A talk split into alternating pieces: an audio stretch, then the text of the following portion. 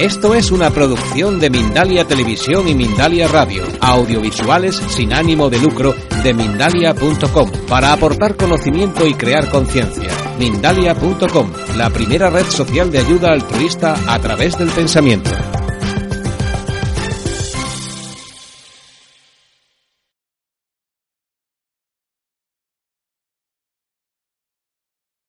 Soy Sayi, tu presentadora de hoy en Mindalia.com.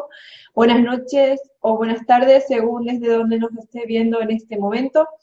Te damos la bienvenida a las conferencias de Mindalia en directo, donde puedes asistir gratuitamente a conferencias planetarias en directo que organiza mindaliatelevisión.com. Te invitamos a entrar en mindaliatelevisión.com, donde además puedes encontrar alrededor de 4.000 vídeos de reportajes, entrevistas y conferencias que te ayudarán en tu proceso personal de evolución y relacionado con espiritualidad, conciencia, salud integrativa y conocimiento holístico, entre otros muchos. Mindalia Televisión es un medio más de Mindalia.com, la red social de ayuda a través del pensamiento positivo, donde puedes ayudar o pedir ayuda de cualquier tipo.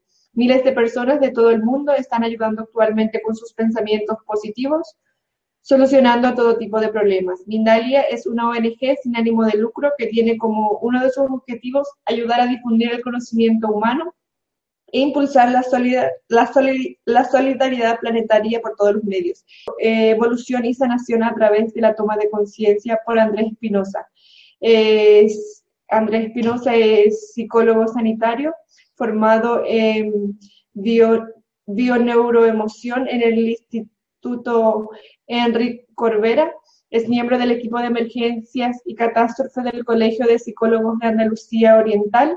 Colabora y pasa consulta en el teléfono de la esperanza, dedicado íntegramente a la búsqueda y el crecimiento personal. Venga, buenas tardes a todas las personas que estáis viendo esta conferencia. Como veis, el nombre es Evolución y Sanación a través de la toma de conciencia. Y bueno, y sobre todo lo que yo entiendo por, lo que es salud, ¿no? De entrada, comentaros, como ha dicho Sally, que mi centro de vida es la evolución y crecimiento personal. El 2001 sufrí un cambio muy importante en mi vida, de un giro brutal. Tuve una experiencia que seguramente a lo largo de la conferencia comentaré y me hizo ver la vida de otra forma y mi único objetivo y sentido, mi vida solo tiene un sentido que es este. No le encuentro ningún otro sentido. Los demás son meros distractores que aunque a veces entran, los utilizo para eh, mi crecimiento personal. Bueno, para dar paso a la conferencia, que es de lo que se trata hoy, basado principalmente en mi recorrido y mis visitas por diversos caminos espirituales y terapias profundas, voy a eh, explicar lo que yo entiendo por salud salud mental y, por consiguiente por todo, ¿no?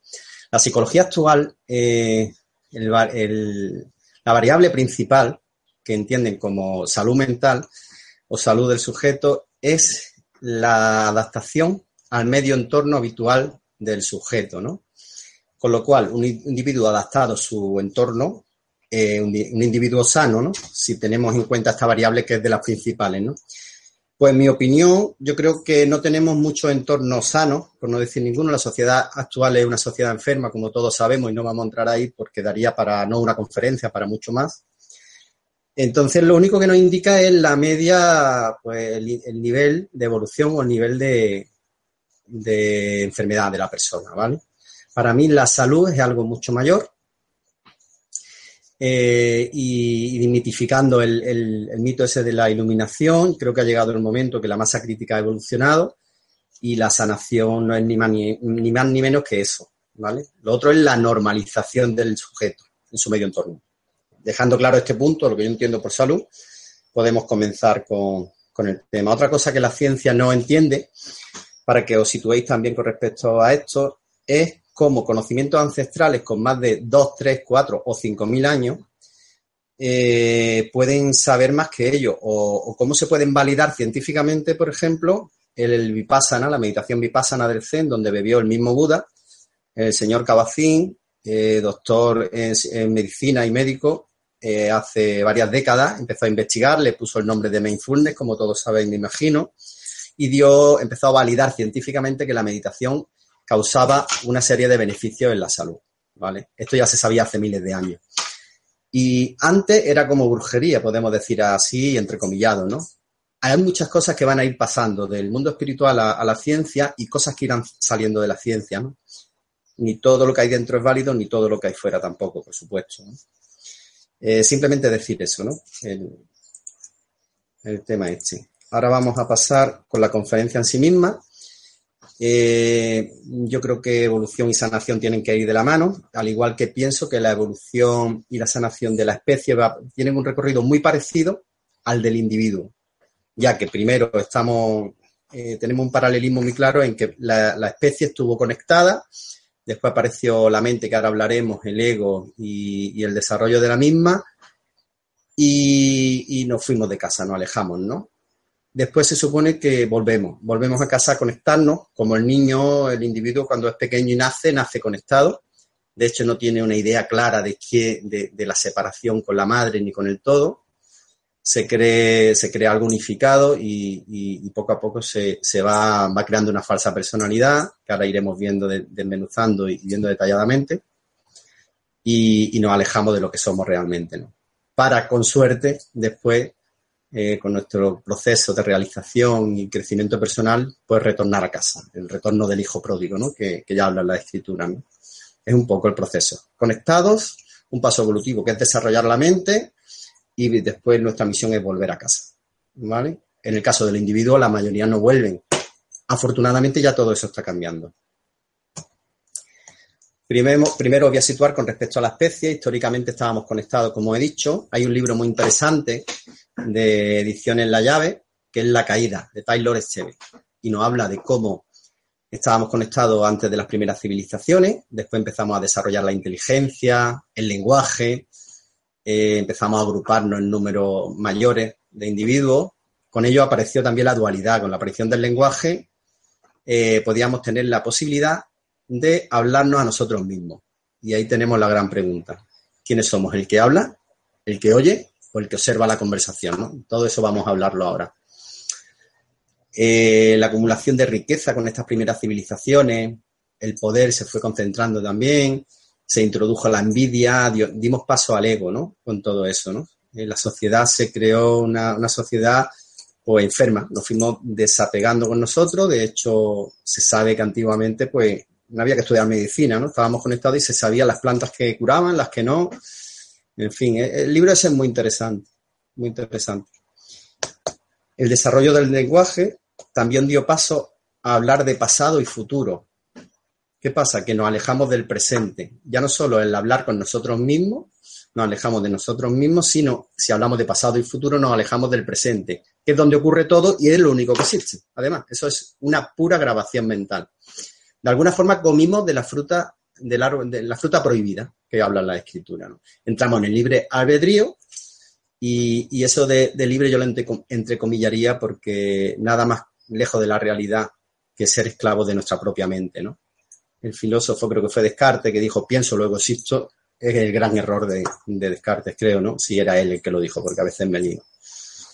Puesto que si pensamos y nos creemos la mente, lo que hacemos es no existir, todo lo contrario. Eh, la teología de la palabra pecado, de, en su origen griego, eh, habla de que errar el blanco era el, pecado, la palabra pecado lo utilizaban los arqueros griegos cuando erraban el, tiro con el arco. Todo lo que era salirse del centro le llamaban pecado. Habían pecado, habían errado. Y eso es ser, eso es el pecado, no es hacer tal o cual cosa. Pecado es estar alejado de nosotros mismos, ¿vale? No estar en nosotros, no estar conectado en su origen romano, pues habla de... En su origen romano habla de tropezar, ¿vale? De cometer una falta. Es lo mismo, un poco más, más avanzado. Prueba de que el lenguaje fue crucial, la aparición del lenguaje fue crucial en nuestro abandono del paraíso, nuestra expulsión del Edén, eh, es una investigación que lleva a cabo, el catedrático y lingüista profesor de la Universidad de Manchester, Dan Everett, convivió, este señor fue como voluntario en una ONG eh, a, una, a una zona del Amazonas brasileño y convivió durante siete años con los pirajás, una tribu de allí de la zona, y le llamó mucho la atención que su, lengua era el orobín. Y, su lengua le llamaba mucho la atención porque no tenían conceptos de ni pasado, no tenía eh, tiempos verbales, ni pasado ni futuro. Solo, todo era en presente, todo ocurría en el presente. Eso le llamó mucho la atención. Eh, también otra cosa que tenían numerología, carecían de numerología. Podían nombrar a todos sus hijos, pero si le preguntaba cuántos hijos tiene, podían decir mucho, poco, lo normal, pero nunca un número exacto. ¿Vale? Eso le llamó mucho la atención. Pero lo que más llamó la atención de este hombre es el permanente estado de felicidad, de conexión que tenían estos sujetos. De hecho, denominó a este idioma o, lengua o dialecto, como lo queramos llamar, eh, no, yo creo que era una lengua, la gramática de la felicidad, porque vivían en estado permanente de felicidad. ¿Qué pasa? Que eso también entraba en contraposición con la teoría del mayor lingüista de todos los tiempos, Nguyen Chomsky, y bueno, ahí hubo una serie de, intereses, parece ser, y ahí ya no entramos porque son suposiciones. Lo que sí ocurrió es que a lo largo de, paso del tiempo y conforme fue cogiendo peso las teorías de este hombre, en uno de sus regresos a la zona tenía que pedir un visado y se lo prohibieron. Le dijeron que, era, que allí no se volvían, ¿vale? Eh, ¿Y cuál fue su sorpresa cuando mandaron profesores, médicos a esa zona y los adoctrinaron, los, bueno, le enseñaron el portugués y empezaron a aprender a saber lo que es el pasado y el futuro. Se salieron del presente, lógicamente, están adaptados a su medio entorno. La sociedad actual han perdido ese punto de felicidad que tenían. Para que veamos la importancia de desarrollar el área de broca del lenguaje, cómo creamos la dualidad, nos hablamos nosotros mismos y nos perdemos, ¿no? Hay una metáfora que luego al final, si hay tiempo, hablamos, porque la conferencia, como sabéis, es bien breve, tenemos una hora, pero luego, luego podemos interactuar y ya profundizamos. Hay una metáfora que es la metáfora del carruaje, que es muy interesante, porque era, la, metáfora consiste en que el, carro es el cuerpo, el caballo las emociones, el cochero la mente, y el señor que hay dentro del carruaje, el propietario o señor que, habita allí, es el, el observador, el que dirige, el que la esencia, nuestro ser real, ¿no? ¿Qué pasa? Que si las emociones dirigen nuestra vida, son los caballos. Nos identificamos con las emociones, nos arrastran, pero no somos nosotros. Si nos identificamos con la mente, que es la mayoría de los casos, pues la mente dirige nuestra vida, pero no, Señor, el Señor que hay dentro, la persona, el, ser que observa, ese somos nosotros en esencia. Y tenemos que dirigir a la mente para que utilizarla a nuestro servicio, no, no ella a nosotros, ¿vale? Eh, bueno, parece que ya la masa crítica ha llegado, está llegando a esa masa crítica de la que tanto se habla a nivel filogenético de especie, parece que está dando un gran giro. De hecho, bueno, mi página, la ventana alternativa, que, ya aparece la frase inicial, pone cuando los locos seamos más, los locos serán ellos, ¿no? Inicialmente, los primeros seres que se conoce que despertaron, como fue el caso de Buda, si no recuerdo mal, hablamos de 5.000 años, eh, pues este señor se iluminó y ¿qué pasó? Pues fue un monoloco. ¿Qué es la teoría del monoloco? Pues el primer mono que bajó, gracias al primer mono que bajó a tierra y se convirtió en bípedo, pudimos liberar las manos, pudimos trabajar, crear herramientas, comer frutos de otra forma, cazar, cultivar, crear instrumentos. Entonces, fue un paso evolutivo bestial. ¿Pero qué ocurrió? ese primer mono que bajó del árbol era señalado por el resto de monos como un mono loco, si lo devoraron las fieras nada más bajar. Y los siguientes, hasta que no hubo un número considerable de sujetos que llegaron a, tierra, se posicionaron, se defendieron, se ayudaron, no ocurrió el gran salto evolutivo. Pues esto pasa igual. Los monos locos, como pueden ser eh, Buda, Jesucristo y, y, otros muchos, ¿no? Que a lo mejor no han sido tan, tan conocidos, o incluso no han llegado a ese estado de iluminación, porque también hay niveles, ¿no? Podemos hablar incluso de Martin Luther King, podemos hablar de Gandhi. Fueron señores que no estaban adaptados a su medio eh, social habitual, no, no estaban adaptados para nada. ¿Y eso estaban locos? Pues sí, desde este punto de vista de la teoría del monoloco, sí, eran locos muy sanos, estaban por encima de la media, eran una salud bestial, que gracias a ello estamos donde estamos. Y gracias a todo ello hoy día tenemos muchos monos locos. Tenemos la suerte de poder ver conferencias, y no lo digo, no lo digo por mí, hay grandes sabios, yo me estoy enriqueciendo de todos ellos, y, podemos beber de esa fuente. Podemos beber y mucho, ¿no? Y cada uno tenemos nuestro nivel evolutivo y no, no es cuestión de, de comparaciones ni mucho menos, ¿vale? Hay que desmitificar, en mi opinión, siempre hablando, el mito de la iluminación. La iluminación para mí es el estado natural que debe tener todo ser vivo. De hecho, los animales están conectados, no tienen esa dualidad, ¿vale? Sí es cierto que para desarrollar la mente ha sido necesario abandonar la casa, irnos de casa. Ahora tenemos que regresar para que la mente pase a nuestro servicio y nosotros hagamos un buen uso de ese instrumento que tenemos y hemos desarrollado. Pero desde la conexión, desde el amor, desde el corazón, desde nuestro, donde está nuestra verdadera inteligencia o lo que somos en esencia. ¿Vale? Bueno, pues eso es brevemente el, desarrollo de, de, lo que es la especie, que todo ello daría no para una, sino para 20 conferencias, cualquier punto de los que hemos hablado. Y ahora vamos a hablar de la evolución del individuo, que quizás nos interesa más a nivel personal, porque tenemos que, si queremos cambiar el mundo, tenemos que empezar a cambiarnos, cambiándonos nosotros, ¿no? El mundo ya se cambiará con nuestra influencia, ¿no? bueno, con la ayuda de todos, con nuestro granito de arena. Bueno, pues el individuo pasa igual. El individuo llega al mundo, no tiene diferenciado el de la madre, no tiene diferenciado nada. De hecho, hay teorías muy científicas que avalan eso, como el, el psicólogo suizo eh, Jean Piaget, que ya habla de, los estados evolutivos, el niño hasta los 2-3 años, creo recordar, con la, con la, con la prueba de la mancha. Eh, hasta hay un, con un año se le hace una mancha a un niño en la frente, lo pone delante de un espejo y no se, no se va a tocar la mancha. ¿Sabéis por qué? Porque no tiene concepto, no tiene, no tiene integrado el yo.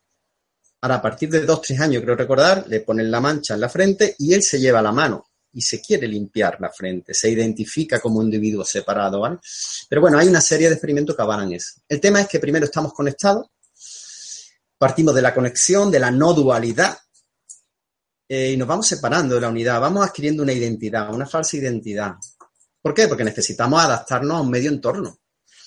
Tenemos que ser adaptados, aceptados por este. Necesitamos lo primero que lloramos para pedir pecho, necesitamos alimento después llamamos la atención de cualquier forma que podamos permitirnosla para recibir alimento emocional, que es el cariño, ¿vale? Hay una metáfora que también me gusta mucho, la suelo utilizar, es la de la barca. Nosotros nacemos, llegamos a una barca donde en el mejor de los casos tenemos a papá, tenemos a mamá, tenemos a una serie de hermanos, uno, dos, algunos, ninguno, depende del puesto en que lleguemos. Y, oye, hay unos puestos que están ocupados, ¿eh? ¿Qué ocurre? Que si, que si cogemos el puesto de otro nos pueden dar un empujón y tirarnos al agua y nos va la vida en ello. La, pirámide de Maslow ya nos habla, padre de la psicología humanista, ¿no? Maslow. Eh, tenemos que sobrevivir. Lo primero es asegurar la supervivencia. Y como tal tenemos que adaptarnos a nuestro, a nuestro entorno para poder sobrevivir. ¿Vale? Es pura, pura evolución, vamos, necesaria. Y vamos desarrollando una serie de máscaras, de armaduras, que nos permiten estar incluso a costa de no ser. ¿Vale? Representamos una serie de roles y de, y de, personalidades que no, corresponden ¿no? con la naturaleza nuestra. ¿no? Vamos dejando de ser naturales en la medida que, nos lo exige el ambiente, ¿no? depende mucho del ambiente. Eh, la teología de, de, la misma palabra persona, teológicamente significa máscara, con lo cual personalidad es una pseudoidentidad, es que la sabiduría popular y el, origen de las palabras ya nos indican mucho. Muchas veces no hay que ir a grandes sabios para verlo, ¿no? Llega un momento que incluso olvidamos quiénes somos, ¿no? Bueno, pues esta, vamos a indagar en esta serie de, grabaciones para que nos conozcamos nosotros mismos y veamos cómo, cómo nos vamos identificando y creyendo ser lo que no somos, ¿vale? Están los mandatos parentales. Los mandatos parentales eh, pueden ser limitantes o potenciadores. Tenemos ahí el efecto Pygmalion, ¿no? Si a un niño le decimos que es muy inteligente, eh, hay experimentos que, manifiestan, que, confirman, que validan el efecto Pygmalion. Se coge un grupo de niños, se le dice que son muy listos y al cabo son muy inteligentes, que se ha demostrado tal, y resulta que ese niño tiene mejores notas que a los que no se le ha dicho nada, o por contra que a los que se le han dicho que malo, que, que no son muy inteligentes. Bueno, el tema es que lo que se nos diga, las personas de peso para nosotros, son mandatos parentales, sean estos limitantes o potenciadores, para positivo o para negativo. En ambos casos, estamos creando una falsa expectativa, una falsa realidad en el sujeto. las frustraciones y miedo de los padres. Suelen pasar a los hijos. El padre que quiso ser abogado no pudo estudiar por circunstancias económicas familiares o de cualquier tipo que fuere. Eh, después el, hijo tiene que ser abogado, tiene que cumplir su sueño, ¿no? Es como prolongarse en el tiempo, ¿no? Los padres controladores, estrictos, ausentes, fríos, los mismos valores y principios, que es algo como muy loable, ¿no? Dan, lugares dan lugar a unas creencias, una serie de creencias. En bioneuromoción vemos esto, ¿no? Pues hasta eso, que es algo muy, muy beneficioso, podemos contar, crea algo falso en nosotros, ¿no? Que crea una pseudo-identidad. Es que yo soy así, soy asado, ¿vale? Eh, en fin, nos alejamos realmente del corazón, que, eso sí que nos daría el paso adecuado en cada momento. Tenemos después los impactos emocionales, que quizás son los que hacen el, surco más profundo en nuestro disco duro. Son los impactos emocionales graves, como pueden ser el síndrome de Dick Hammer, que eso fue creado, o bueno, descrito por el médico alemán creador de la nueva medicina germánica, que, tanto le, debemos, como sabéis, aunque esté vilipendiado y no esté muy bien visto por la ciencia actual. Y, de la, bueno, de la misma ciencia y de la más académica tenemos el trauma, ¿no? Los traumas que vemos en psicología y, y el más grave, el trastorno de estrés postraumático que todos habéis podido ver a través de películas y demás, cómo dejan una secuela, las películas de guerra se suele ver mucho, ¿no? Es un trauma muy habitual en guerra, en situaciones muy violentas. Pero bueno, se pueden adquirir a cualquier edad, en cualquier lugar. De hecho, bueno, yo lo tuve, yo lo padecí y brevemente igual os cuento algo. Eh, sí, el síndrome de Dick-Hammer, el individuo, para que adquiera este, este, esta marca, se tiene que dar una serie de circunstancias que son, tiene que ser una situación inesperada, percibida como peligrosa, porque como la perciba el sujeto es muy, muy importante, no todo el mundo la, la percibe igual. Vivida en soledad y aislamiento, que entrañe un peligro real o imaginario, ¿vale? Esto causa un impacto eh, simultáneo en nivel psique, mente y físico. Llega a causar una enfermedad, que es lo que, Hammer, es lo que perdón, Hammer investigó, el doctor Hammer. Eh, no vamos a entrar en todo eso, pero bueno, es simplemente para que tengáis una idea general. El trastorno de estrés traumático pues, se le añade una exposición vicaria, es decir, que podemos, por observación, viendo un acontecimiento traumático, cómo agreden a una persona, por ejemplo, o violan a una mujer o, o matan a un hombre, eso nos puede crear un trauma a nosotros, ¿vale? Y si incluso contado, ¿eh? Si no lo cuentan, también podemos eh, sufrir un trauma. Eh, se le describe una serie de síntomas, recursos, recuerdos persistentes, pesadilla, en fin, evitación de estímulo, que ahora hablaremos, ¿no? Cualquier estímulo que nos recuerde al, suceso le huimos. De hecho, levanta, despierta el automatismo y solemos tender a actuar de una determinada forma. Eh, esto es lo que ocurre, las consecuencias, que es lo que verdaderamente a mí me interesa explicaros, es lo que se le llama el fotograma caído. Como si estuviéramos viendo la película de nuestra vida y ahora, clac, se cae un fotograma. Se produce lo que llamamos una emoción congelada. Como el niño, cuando es pequeñito y se tapa los ojos, ¿no? ¿No habéis visto que un niño se tapa los ojos cuando no quiere ver algo? Porque el niño, en su foro interno, piensa que no existe. En el momento que no lo ve, no existe. ¿Vale? Pues la mente, en, su, en su afán porque sobrevivamos, tiene ese mecanismo de, defensa y vela, vela el fotograma como si no existiera, pero eso crea una emoción, somatizamos en nuestro cuerpo, somatizamos en nuestro inconsciente eso que ocurre. Y ante cualquier estímulo que nos recuerde a eso, ante cualquier situación que sea similar en algún grado a eso, va a saltar el automatismo, ¿vale? Va a saltar, es inevitable, salvo que hagamos lo que vamos a proceder a ver en la última parte de la conferencia, a sanarnos, ¿no? Para que os hagáis una idea de todas estas grabaciones que os vengo contando, el ser humano hay muchos estudios en, ese tema, pero actuamos a nivel inconsciente el 85% de las veces, el 85% del tiempo, el 85% de nosotros, de lo que creemos ser, es a nivel inconsciente, es decir, automatismo puro. Como dice Enrique Corbera, somos robotitos, más de lo que nos creemos. Ese es en el mejor de los estudios, ¿eh? Otro hablan de un 95%. He querido ser muy, he sido muy, muy tolerante en ese tema y me he ido a lo mínimo, ¿no? Después tenemos un porcentaje que es precociente y un 5 de cociente, por decir algo. Hay quien dice un 2 o un 1. Y claro, eso es variable, depende de las personas. Evidentemente, la gente muy evolucionada han pasado por medio de la sanación, meditaciones y terapia, que luego veremos. Esos porcentajes van cambiando. Entonces, en la medida que hacemos conscientes esos, esas problemáticas inconscientes, vamos sanando y vamos siendo seres más reales. Vamos pariéndonos a nosotros mismos. ¿Vale? Yo, por ejemplo, brevemente, sin entrar porque no disponemos de mucho tiempo, por ejemplo, en mi infancia, yo por un médico, por una serie de circunstancias que se dieron y enfado del mismo, bueno, el tema es que me inmovilizaron eh, entre varios ayudantes de él, enfermeras y demás, entre cinco o seis adultos, yo tendría seis años aproximadamente, me inmovilizaron en la camilla, mientras él me extraía una aguja que tenía yo en el brazo, infectada, bueno, estaban estaban bastante mal. ¿no? El principio él me estaba salvando el brazo, ¿no? Pero me la quitó antes de que me hiciera efecto la anestesia. Y sinceramente lo pasé muy mal. Yo me sentí torturado. Era una situación que yo viví como una tortura porque se me inmovilizó y se me causaba un daño. Yo gritaba, chillaba, lloraba y no se me hacía caso. El tema es que yo lo viví como una tortura, con seis añitos. Salí del quirófano bañado en sudor, con tic nervioso. A partir de ese momento me vi sometido a tratamiento psiquiátrico. Y, por desgracia no psicológico, que es lo que realmente me hacía falta. Fueron tratándome con medicamentos. Y tenía tic nervioso, mi, yo a raíz de, toda mi búsqueda personal, pues hablé con mi madre y ella me explicaba mm, los cambios que hubo en mí.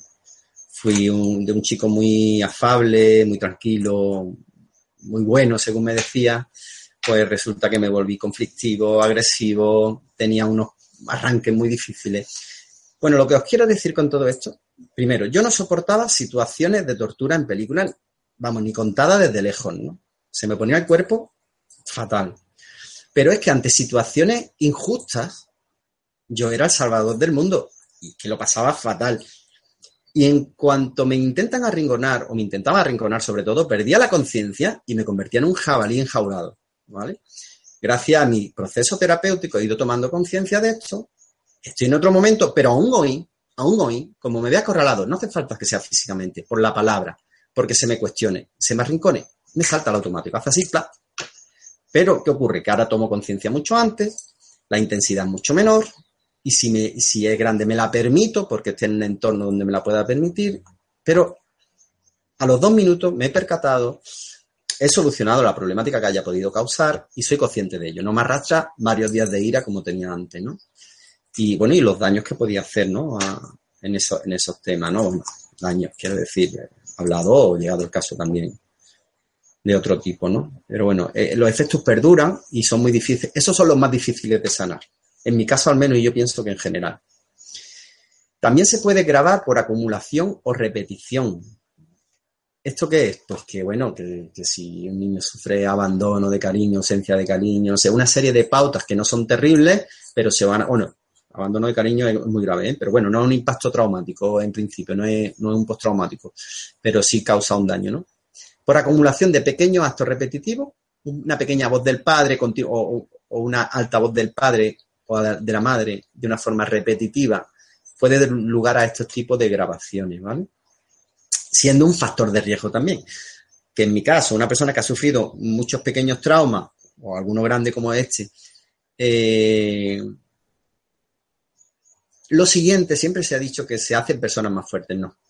Se hacen personas que eh, van a tener más problemas y personas que ante otro problema lo van a pagar mm, caro. Quiero decir, son, son susceptibles de, de atraer ese tipo de historias, ¿vale? Y después lo, principal, lo que os decía antes, situaciones o estímulos parecidos, volvemos a caer ahí, ¿no? Eh, también se pueden adquirir a través de la madre durante el embarazo, ¿vale? Eh, eso sí que hay una, cantidad de, vamos, igual que lo anterior, de pruebas científicas que lo avalan, durante el embarazo la madre somatiza, el niño, el feto somatiza las emociones de la madre, pero es que hasta la edad de siete años la bio contempla que eso ocurre. Un niño cuando tiene cuatro años tiene un síntoma y me viene a consulta y me dice, el niño tal, no, perdone. Yo voy a la problemática que, causó, que, tiene la madre, que es la que me interesa, porque el niño lo único que está haciendo es somatizando a través de la madre, ¿vale?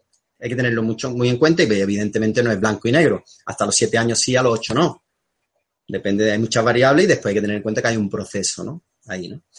E, en mi caso, por ejemplo, mm, para que os hagáis una idea, yo el idioma, la verdad es que no me agrada de ningún tipo, no, no, no, no soy dado a aprender idiomas, no, bueno, también tengo algo de, de dislexia, un pequeño nivel, ¿no? Muy, muy leve, pero algo tengo, quizás debido a toda esta serie de cosas que me sucedieron.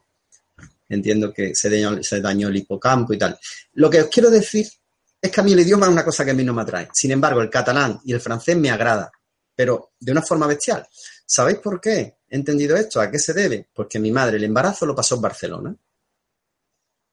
Y mi madre estaba en una época de su vida muy feliz, una época muy, muy, muy agradable con mi padre, con mis hermanos. Y, y yo escuchaba el catalán y no sabía por qué, pero me encantaba. Y el francés, que es muy parecido, pues igual. Y entonces yo ahí lo, lo, lo, corroboré de alguna forma, ¿no? Después tenemos el proyecto sentido. No solo, la, no solo durante el embarazo, sino en la concepción, esos espermatozoides se han formado y han sido, eh, ya han engendrado el óvulo eh, con un estado emocional, con una intención, con una. El estado emocional del padre y la madre son cruciales también en la concepción, con lo cual también repercute. Pero pensaréis, bueno, entonces, ¿qué estamos hablando? De que venimos un disco vacío, y como la tábula rasa que decía Luke, ¿no? El filósofo que decía que no, que somos una tábula rasa, que llegamos aquí y depende de las grabaciones que hagamos, pues así somos. Pues no, el individuo también cuenta. ¿Y el individuo qué trae? Pues de entrada y mínimamente, sino, sin meternos en temas espirituales del espíritu que venimos de tantas vidas, el transgeneracional. Ya hoy día la epigenética nos habla de la impronta que se graban en los genes debido a impactos emocionales muy fuertes, sea esto positivo o negativo, como hemos hablado antes, los traumas. Eso sufre una, una creo que era una alteración de la cadena de ADN del, de, los genes sin, sin, sin modificarlo, ¿no? Algo así ponía la descripción correcta. El tema es que vamos grabando y pasamos de generación a generación. De hecho, y ahora en petit comité, ahora que no nos escucha nadie. Yo realmente lo que me sucedió a mí en aquel quirófano fue reproducir lo que le sucedió a mi abuelo. Mi abuelo fue también, podemos decir, torturado, sujetado y atado a un árbol mientras lo golpeaban y esta escena la vio mi padre siendo un niño. Esto era un secreto familiar hasta hace poco, ¿no? eso tenía arrastraba sus consecuencias y, yo me he encargado de trabajarla y, de alguna forma soy el eslabón que rompe la, cadena familiar, ¿no? Yo reproduje, yo traía eso en mi genes, yo reproduje esa historia, ya nos metemos en otra historia, pero traemos a nuestra vida lo que, lo que traemos programado. Y no vamos a entrar mucho por ahí porque entonces ya nos vamos. En la misma escritura, cuando le llevaban a Jesucristo un, al, maestro, le, llevaban una persona que tenía una enfermedad, le decían sus discípulos, eh, maestro, ¿quién ha pegado? ¿Él o sus padres? Es decir, el primer gran descodificador que existió fue Jesucristo. Y ya sabéis que no sanaba él, sanaban su, las personas que iban a buscarlo, porque realmente sanamos nosotros mismos. ¿Vale? Simplemente son un canal, una ayuda. Entonces, la escritura ya hablaban de que arrastrábamos nuestros pecados tres o cuatro generaciones. Ahora la ciencia habla de que la epigenética está investigando todo eso y ya no avala, no avala eso que, existe, ¿no? De hace ya muchísimos años, ¿no? Bueno, otras variables que, que, entran a intervenir en esta falsa personalidad que adquirimos, eh, pues bueno, como la viva el sujeto. La forma en que la viva es muy importante, porque el acontecimiento puede ser de más o menos envergadura, pero hay personas que se lo pueden tomar muy bien, superarlo y utilizarlo como un crecimiento personal, y otras personas, en cambio, lo pueden ver como, como traumático. ¿Vale? Todos no vivimos igual las mismas circunstancias. La sensibilidad del sujeto, que también influye eso, el, el que haya tenido una predisposición por tener mucho acumulado, ¿no? Pero bueno, la sensibilidad del sujeto, sea por una cosa u otra, influye mucho. El orden de hermanos que ocupe. No es lo mismo ser el mayor, que sabe, llega a la barca y sabes quién es. Es el mayor, tiene su sitio y además se le van a cargar de una serie de responsabilidades que normalmente no le pertenecen. Siempre se le suele cargar un poquito más, en general hablamos, ¿no? Cada caso de un mundo. Está el pequeño, que pasa igual, quizás se mima demasiado, quizás no tiene las responsabilidades que pertenece a su edad, pero lo que sí le beneficia es que sabe el lugar que ocupa la casa, igual que el mayor. Luego está el del medio, que es una cosa que me ha sucedido a mí. Yo soy el del centro. ¿Qué ocurre? Ya sabéis, el que no sabe el lugar que tiene en la barca. Cualquier momento lo tiran al agua. Es un poco ahí el, es más inestable de todos, ¿no? Pero bueno, por contra no tiene, no tiene eh, esos inconvenientes, ¿no? De sobrecarga, responsabilidad o de lo contrario, que ya sabéis que la sobreprotección, si no lo sabéis yo os lo digo, es otro tipo de maltrato, ¿vale? Es decir, sobreproteger a un hijo también, también causa una secuela muy seria. La sociedad a la que pertenezca, las costumbres, en fin, todo eso se va, vamos creando un software y es lo que nos creemos ser construimos una lente a través de la cual vemos el mundo. Un mapa, una construcción mental, ¿no? a través de eso, ya, y además tenemos que enjuiciar, encasillar, poner cada cosa en su sitio, porque, bueno, necesitamos, la mente necesita, la mente necesita compartimentar. Eh, la mente, llamémosle ego, como queramos llamarle, ¿no? Hay un artículo muy interesante que yo recomiendo, que se llama Mindfulness y Neurobiología, publicado en la revista Psicoterapia, volumen 17, número 66-67. Es de Vicente Simón, catedrático de la Universidad de Valencia y presidente de AIMIN, de la Sociedad eh, Española de Mindfulness. Y, y este artículo habla de la lente, de cómo con la meditación podemos pulir esa mente, esa falsa personalidad que hemos creado. ¿Vale? Y además de todos los beneficios que tiene la meditación, que como expliqué antes, el mindfulness no es ni más ni menos que el vipassana eh, descafeinado, por cierto, pero bueno, nace de ahí, ¿no? Ya lo practicaba Buda. Confucio ya lo decía, no vemos las cosas como son, sino tal como somos. Al igual que no educamos como sabemos, y eso lo digo yo, sino como somos.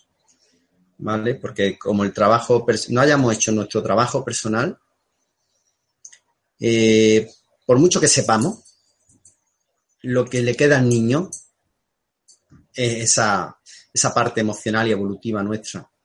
De hecho, ya eh, os digo otra cosa, el, podemos decir como... Hay una escena que para mí es muy interesante, es cuando un padre le dice a un hijo, gritando, te he dicho que no se grita. Mucho más fuerte, por supuesto. Entonces, ¿el niño qué mensaje creéis que le llega? ¿El no se grita o él se grita? El mensaje que le llega es grita. La forma de defenderte en esta vida, de situarte, es gritando. ¿Vale? El 80% del mensaje que nos llega es el no verbal y los niños son unos máquinas para eso. ¿Vale? Para la gesticulación y para todo eso. Saben leer porque vienen, vienen conectados. No han llegado a la mente todavía como nosotros, ¿no? De hecho, yo tuve un gran dilema cuando empecé mi proceso y mi niña era muy pequeñita, tengo una niña con 8 años. Estaba en uno de mis viajes a Marruecos hice unos grandes trabajos con un gran profesional de la psicología humanista, formado en transpersonal, biogestal, psicodrama. Aparte, este señor es Sheikh Sufi, meditaciones Sufi. Y hacíamos grandes viajes a Marruecos, al desierto de Mesuga, en campamentos tuareg. La verdad es que es una experiencia. ¿eh? Y desde aquí le, mando un caluroso abrazo porque hicimos grandes progresos. Bueno, el tema es que en mi primer viaje mi niña tenía meses. Yo no podía dormir. Me levanté y pasé por el desierto. Recuerdo que había una luna llena increíble. Pues yo echaba de menos a mi hija, pero sobre todo tenía un cierto sentimiento de culpa, cierto nivel en aquel momento de culpa. Eh, porque tenía más que culpa duda. en aquel momento ya la culpa como que la iba dejando atrás, ¿no? Ya estaba suficientemente evolucionado como para ello. Pero sí había muchas dudas en mí. Mi sitio está con mi hija. Le hago falta. Estoy fallando como padre. Pero por otro lado yo necesitaba evolucionar, porque si no todas mis basuritas se las iba a llevar ella. Entonces hago, soy un buen padre aparente por fuera, exteriormente, interiormente eh, le suelto todo a mi basura aunque yo sé que estaba sufriendo grandes críticas por parte de muchas personas ha llegado a mí porque es normal, ¿no? Lo que veían es que yo abandonaba, entre comillas, a su madre, ¿no? En un momento de la estancia, tenía muy poquito, tres, cuatro meses, no me acuerdo bien. Bueno, pues afortunadamente, dentro de, aquel paseo nocturno por el desierto, desierto de Metsuga, me vino la luz. y me integré, sentí, viví, que es donde tenía que estar. En aquel momento, el sitio donde tenía que estar era aquel, porque no había mejor herencia, regalo que yo le pudiera dar a mi hija, que era ese que le estaba dando, mi crecimiento personal. Ser el eslabón que rompe la cadena para, en la medida de lo posible, ella no, no arrastre lo mínimo. Evidentemente, algo siempre se llevará, pero creo que he hecho grandes progresos y, y mi satisfacción es muy grande sobre, sobre esa decisión que tomé en aquel momento.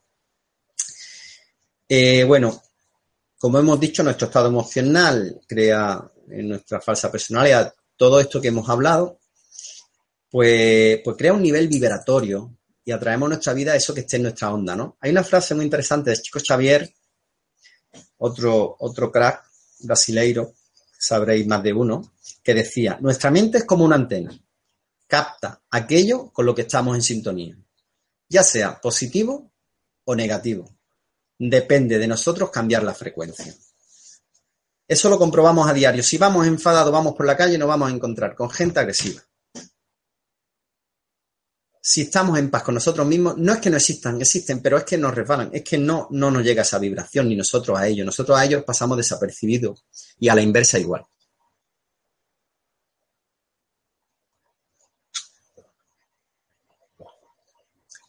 Voy a volver a contar una anécdota que, bueno, la suelo contar con frecuencia y, me encantó porque para mí fue una gran lección. Yo estaba en un supermercado, en una gran superficie comercial, esperando cola y la señora que me precedía en la caja, una señora mayor, así muy pomposa, de muy bien vestir y hablar, y la chiquita que atendía en la caja, pues era una chiquita joven, estaba haciendo algo, allí con la cabeza agachada, estaba haciendo alguna gestión y la señora, nada más llegar su turno, le increpó.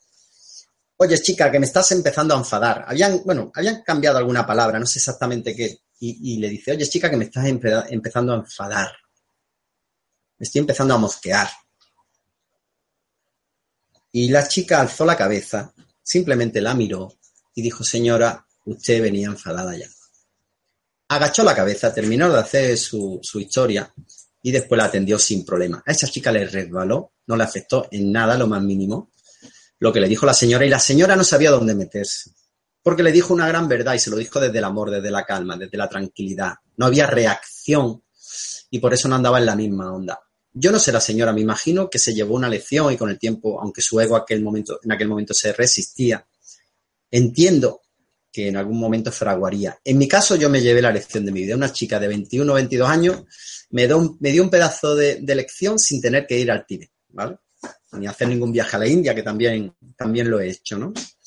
Bueno, pues este tema de seguir vibrando la misma energía y tal nos hace entrar en pareja repetitiva, por ejemplo. Cuando, eh, ¿quién de aquí no ha visto el caso de una señora, por ejemplo, el caso más común? Que su pareja es maltratador. Maltratador, ¿no? y, termina, se separa y vuelve a emparejarse con otra persona que también es maltratadora. Y vuelve y siempre se dice, joder, qué mala suerte tiene esta chica. Es que se empareja con personas que son muy malas, qué mala suerte. No es mala suerte.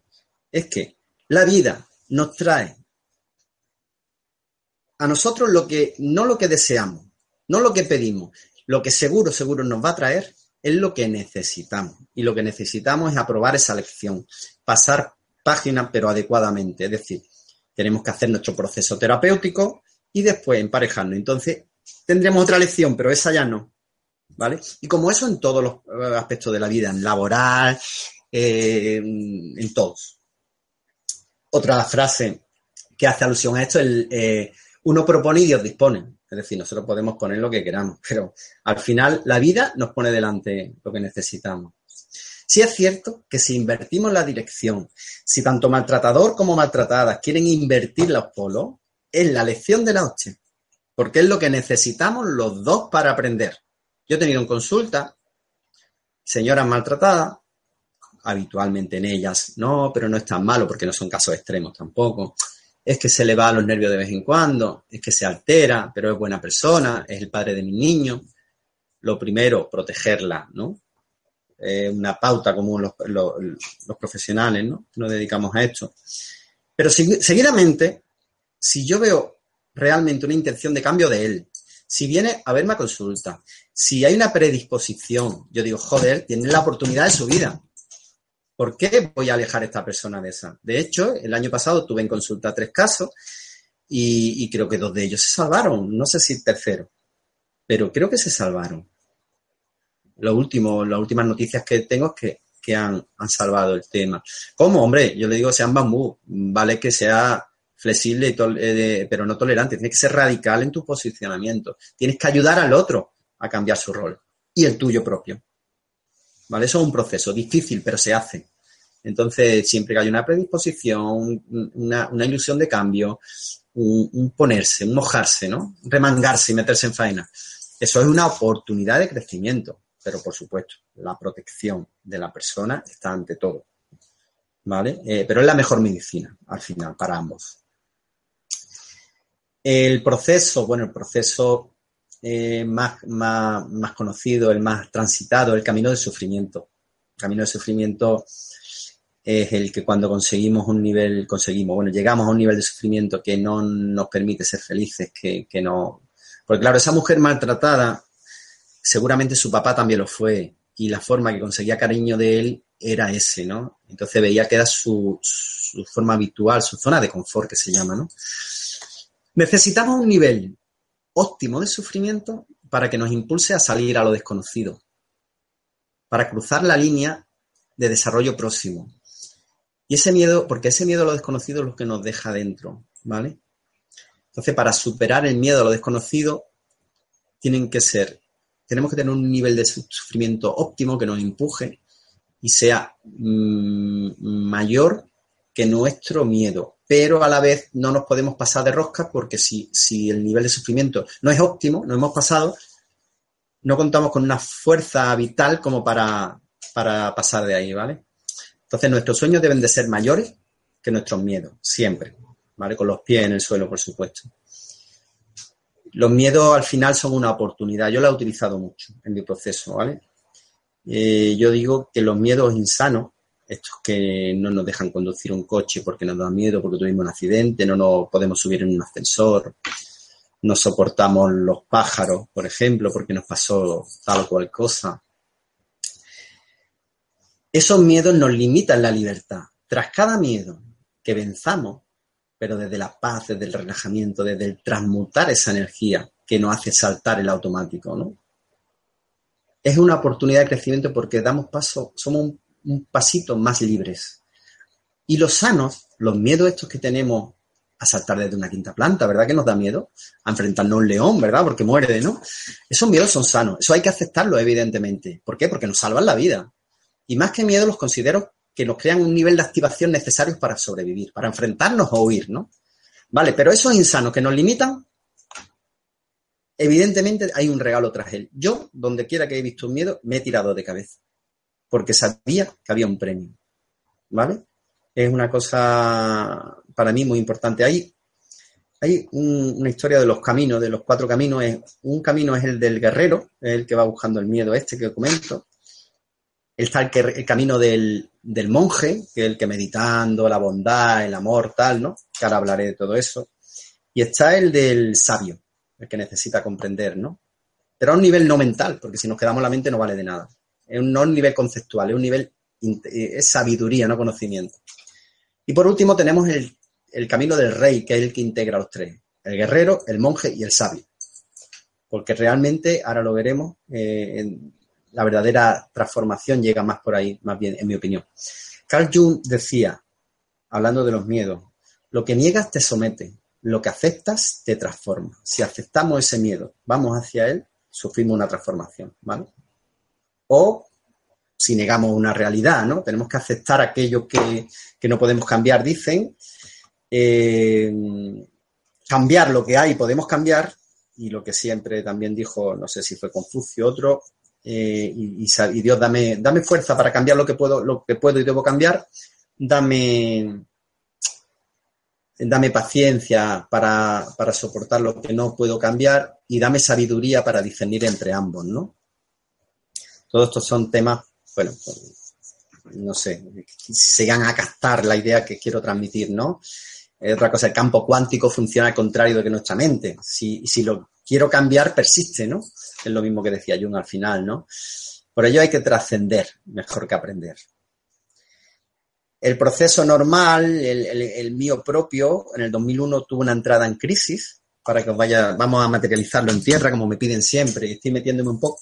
Yo, siguiendo los consejos de, de mi allegado, que siempre me dicen, tienes que tienes que involucrarte más, tienes que echar más carne en el asador y hablar un poco de ti para que se entienda. Pues realmente parece que es así, ¿no? Conforme me voy metiendo, llega más. Espero que, lo esté consiguiendo. Ahora, como tenemos la segunda parte para interaccionar, eh, podemos profundizar en cualquiera de los puntos que necesitéis y ya vamos viendo.